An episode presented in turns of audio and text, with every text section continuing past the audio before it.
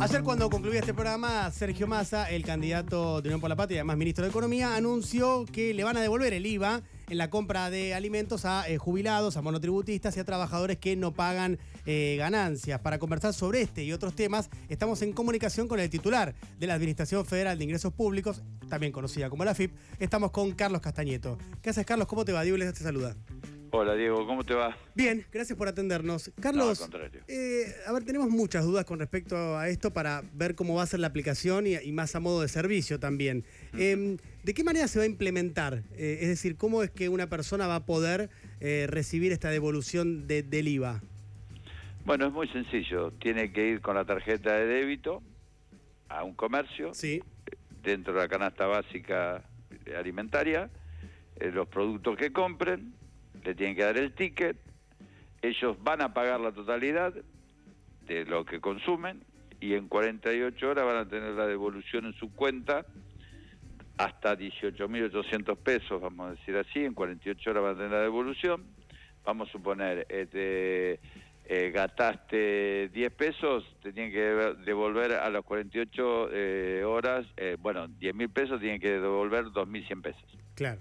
Está bien. Así de sencillo. Ahora, decía recién los alimentos de la canasta básica. Eh, ¿Esto em, eh, incluye todos los alimentos y bebidas que están en el supermercado o tiene eh, una limitación? No, no, son todos los alimentos que están en la canasta básica, más bebidas, más frutas, verduras, carnes centralmente y productos de higiene personal y de canasta del hogar son todas aquellas empresas, en empresas, hipermercado, mercado, comercio, que tienen nomenclador de venta de, de productos de la canasta básica y con eso este, automáticamente este, la, pasan la tarjeta de débito, le dan el ticket y en las 48 horas el banco le restituye este, el importe, eh, no hay masiva. Digo, más allá, digo que podemos empezar a debatir si dentro de la canasta básica hay productos que están al 21, otro al 10.5, otro como la leche no tiene nada de IVA, eh, la medida que se tomó del Ministerio de Economía de Sergio Massa, es decir, devolvemos el 21%, por ciento, compremos sin IVA. Eh, Carlos, Esteban Rafael soy, ¿cómo estás? Hola, eh, Para tratar de, clarificar esto, vos vas al supermercado, haces tu compra mensual, tu compra mensual o digamos la compra con tarjeta de débito. Vos en el changuito metés eh, carne, frutas, verduras, fideos, pero también metés, no sé, una lata de cerveza, metés eh, una toalla, metés algo que te hace falta y que el supermercado vende y que no es canasta básica. ¿Eso también entra en el reintegro de IVA? No, eso no, no ingresa, pero bueno, este, es muy difícil de determinar, digo, sobre todo en, los, en, los, este, en las actividades que están incluidas como este, que venden productos de la canasta básica este, son todos. Lo que acá pedimos a la sociedad en su conjunto es que, que compren productos de la canasta básica, ¿no? Porque es cierto, vos podés ir a un lugar y te podés encontrar con un producto que no es dentro de la canasta básica y lo podés poner porque está inscrito como este, venta de, producto alimenticio. Claro. Claro. Eh, pero en líneas generales este, lo que queremos es incentivar es que compren con tarjeta de débito hasta un límite se le va a dar de 18.800 pesos eh, y estos productos que anteriormente, anteriormente te mencionaba. Hmm. Llega jubilados y pensionados, eh, la UH, monotributistas de todas las categorías, empleados en relación de dependencia hasta el límite de seis salarios mínimos vital y móvil, que son los que no van a ser beneficiados por el decreto de impuesto a las ganancias, y 440.000 trabajadores eh, del régimen de casas particulares. ¿Cuánta gente es en total aproximadamente la potencial beneficiaria de esto? Eh, son 16, 18, son más de 20 millones de personas. Em, Carlos... Y es por quit o por quill. Ahí te queda claro, vos y, y tu compañera, vos y tu compañero, este, eh, tienen tarjeta de débito, puede gastar, eh, puede recuperar 18 mil vos y 18 mil tu compañera. Claro, y esto es eh, eh, por mes, ¿no? Este tope 18.800 sí, el tope es mensual. Es mensual, o sea, para renovarlo hay que esperar al mes siguiente, ¿correcto? Exactamente, exactamente, sí. Nosotros lo que estamos haciendo ahora con los bancos y con las tarjetas de débito que ya tuvimos reunidos es pasar el listado de todas las personas que tienen este derecho, porque imagínate que hasta ahora eh, todos los que estamos incorporados estaban exceptuados. Mm. Los trabajadores de relación de dependencia, los monotributistas, este, eh, eh, no tenían esta posibilidad de que fuimos incrementando paulatinamente, como fue a los jubilados que llegamos a 18 mil, como pasamos de los programas sociales de 2.000 a 4.000 y si tienen dos programas 8.000 al mes, entonces fuimos actualizando, pero siempre dentro del universo. Hoy el, espectro del universo, como te decía, llegaba a más de, de 20 millones de personas. Sí, Así eh, que me parece que es una medida muy importante eh, para el bolsillo de la gente y también este, para recomponer el ingreso, más allá de otras medidas como fueron los 30.000 y 30.000 este, mm. pesos este, de, en dos cuotas, este, el aumento del mínimo no imponible. Recién vengo del Congreso de, la presentación del proyecto de ley de la nuevo de esa desaparición de la cuarta categoría de impuestos a las ganancias. Mm. Digo, bueno, estamos todos tomando medidas económicas y también con respecto a la parte tributaria este, progresivas, tanto que se habla de la progresividad de los impuestos estamos vamos en ese camino. Estamos hablando con Carlos Castañeto, el titular de la Administración Federal de Ingresos Públicos. Carlos, em, en relación a eh, una particularidad de lo que vos recién explicabas, vos decías bien que para poder acceder a este beneficio tenés que pagar con tarjeta de débito. ¿Qué pasa con las billeteras virtuales? Porque las billeteras virtuales uno tiene cargada, por ejemplo, su tarjeta de débito. Eh, la billetera virtual eh, se puede utilizar siempre y cuando uno, porque uno voy a, explicar esto sintéticamente. Uno en la billetera virtual puede tener cargado no solo la tarjeta de débito, sino la de crédito, además, y uno elige con qué pagar, ¿no? Sí, si sí, tal cual. Uno ingresa, a su, si uno paga con su billetera virtual, pero con la tarjeta de débito, eh, ¿accede al beneficio igual o tiene que ser únicamente con la tarjeta de débito plástico? Hoy nosotros estamos con la tarjeta de débito para hacerlo ágil y sacarlo este, el lunes ya ponerlo en práctica. Eh, estamos analizando las, billeteras también, que creo que en los próximos días, este, en función de los sistemas, la vamos también a autorizar.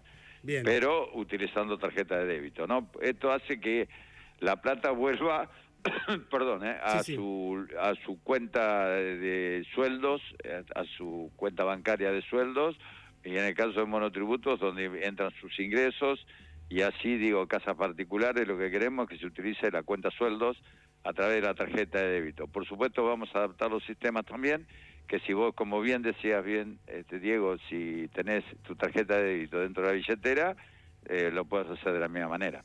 Carlos, ¿cómo te va? Nico Fiorentino te saluda. Hay eh, un universo de eh, trabajadores que no se ve alcanzado ni por el bono ni por la quita de em, el componente de, impositivo de su carga, ni por créditos, ni por devolución del IVA, ni por el límite de ganancias, que son los autónomos.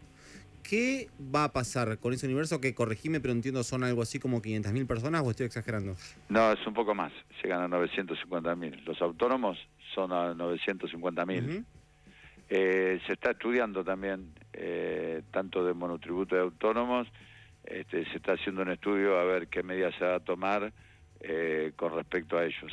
Porque este, hoy, hoy un autónomo que gana, por ejemplo, corregime si tengo mal el dato, pero que gana 700 mil pesos, por ejemplo, paga ganancias. Sí, pero tiene muchas más deducciones también el autónomo que el, trabajador en relación de dependencia. Pero igualmente este, el ministro de Economía nos encomendó que, que trabajemos medidas para autónomos, para monotributistas, pero estamos analizando cuáles son las más correctas. Y también autónomos las escalas no se han actualizado y bueno, estamos en estudio para tomar medidas también sobre, sobre esos dos aspectos impositivos. Carlos, eh, pasemos a otro tema central de discusión de estos días, eh, también impositivo, que tiene que ver eh, con el impuesto a las ganancias, con el anuncio que hizo el ministro de Economía, con el envío del proyecto de ley que se va a tratar la semana que viene en el Congreso. Em, la pregunta es, ¿se va a incluir en ese, porque es lo que escuchamos de Mitchell en el día de hoy, ¿se va a incluir en ese proyecto, no de ganancias, sino de presupuesto, algún proyecto de ley que fije que las grandes empresas eh, van a tener un piso eh, de ganancias. Entiendo que, según lo que escuchábamos que decía Mitchell, en promedio, por deducciones y un montón de piruetas contables y fiscales, terminan pagando en promedio algo así como el 2%, y la idea es que con este proyecto paguen de mínima siempre eh, un 15%. ¿Esto es efectivamente así? ¿Se va a implementar? ¿Se va a mandar al Congreso? Sí, se, se está estudiando también, se va a mandar al Congreso en, en las separatas y se va a definir si se va a presentar un proyecto de ley. En parte es como bien vos decís, digo, eh, hoy eh, la recaudación de impuestos a las ganancias hasta hoy es el 40% en cuarta categoría, que es trabajador en relación de dependencia, el 40% de las empresas y el 20% compra bienes muebles, inmuebles, yates, etcétera, etcétera.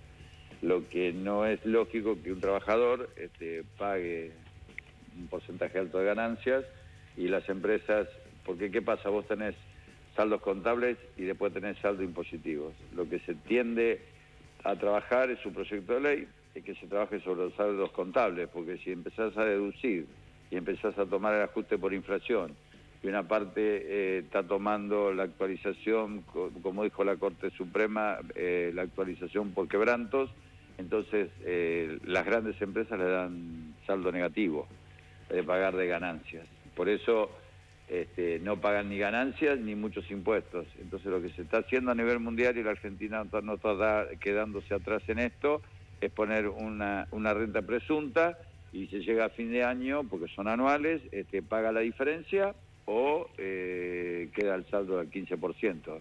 El 15% sería 15, 20, 5, bueno, sería eh, un mínimo presunto que, que tiene que tomar, o establecido. Eh, perdón, ¿se va a fijar un mínimo presunto de 15 o hasta 25%? No, no, no, te tiré, estamos estudiando, no estoy hablando, digo, eh, en líneas generales es un monto, un porcentaje establecido a las grandes empresas eh, X. Claro, está bien, o sea, las que hoy, las que por ejemplo pagaron el, anticipo extraordinario de ganancias son las que quedarían comprendidas por esta renta presunta. Sí, sí el anticipo de ganancias son los que querían con una renta presunta o una renta fija que pagarían del 15% y si ganan más, porque te vuelvo a insistir, eh, lo que decía Diego, este, no sé si son artilugios o no, digo, pero estamos estudiando muy, eh, desanando toda esa información. Pero el 2,45 pagan las grandes empresas, como decía Guillermo y que comentaba Diego. Ahora bien, si vos ves el saldo contable, le da resultado positivo. Ahora, cuando vos ves el, eh, el saldo impositivo, le da pérdida. Mm. Porque eh, tiene deducciones, ajuste por inflación, ajuste de quebrantos. Bueno, son un montón de medidas este, contables que hacen que las grandes empresas no paguen prácticamente impuestos a las ganancias. Carlos, el impuesto a las ganancias sabemos es coparticipable, hay varios gobernadores, incluso hay legisladores que van a tener que votar este proyecto que eh, están reclamando internamente que se compense de alguna manera lo que van a dejar de recaudar las provincias por eh, ganancias. ¿Se está pensando en algún tipo de compensación, por ejemplo, coparticipar algún otro eh, impuesto o cómo van a reaccionar a esa demanda? Bueno, nosotros hoy este, estamos muy bien con la recaudación del impuesto país. Eh, eh, estamos hablando de, más de 100 mil millones, más este, el, impuesto este cedular que va a quedar en las ganancias superiores a 1.770.000, este, podemos compensar la parte que quedaría, eh, como podríamos decir, este, de pérdida de recaudación pero también tenemos que tener presente que esto va a aumentar el consumo, va a aumentar el empleo, va a aumentar el trabajo argentino y a través de distintos impuestos coparticipables le va a llegar a las provincias eh, la compensación que le corresponde. ¿Pero el impuesto país es coparticipable? De, los fondos de coparticipación. Perdón, Carlos, pero el impuesto país entiendo que no es coparticipable. no, pero, pero va a, a rentas generales y rentas generales puede determinar este, la compensación eh, eh, presupuestaria a cada una de las provincias. Es eh, Carlos Castañeto, titular de la FIP. Carlos, la última. Em, ayer se conoció el índice de, inflación del mes de agosto, fue de 12,4%. ¿Crees que el oficialismo, con Sergio Massa a la cabeza, tiene alguna chance electoral con estos niveles de inflación? Yo creo que sí, digo, me parece que estamos tomando medidas para que este, todos los ingresos de las personas superen, hoy lo con la devolución de IVA, lo que estamos viendo de ganancias, con los 30 mil pesos y los 60 mil pesos dividido en dos cuotas, más otras medidas que hemos tomado en estos días, este, creo que estamos superando los niveles de inflación. Y por otro lado, este, la oposición, eh, eh, los otros dos tercios, vamos a decir así, este, no tiene propuestas y hoy lo viene el Congreso, ¿no? Eh, realmente yo pensé que en el Congreso eh, iba a tener una oposición donde iba a apoyar esta medida de apoyar al trabajo, apoyar al ingreso del trabajador, sin embargo tiene otra mirada, realmente ya me quedó claro que no, no van a, votar este proyecto.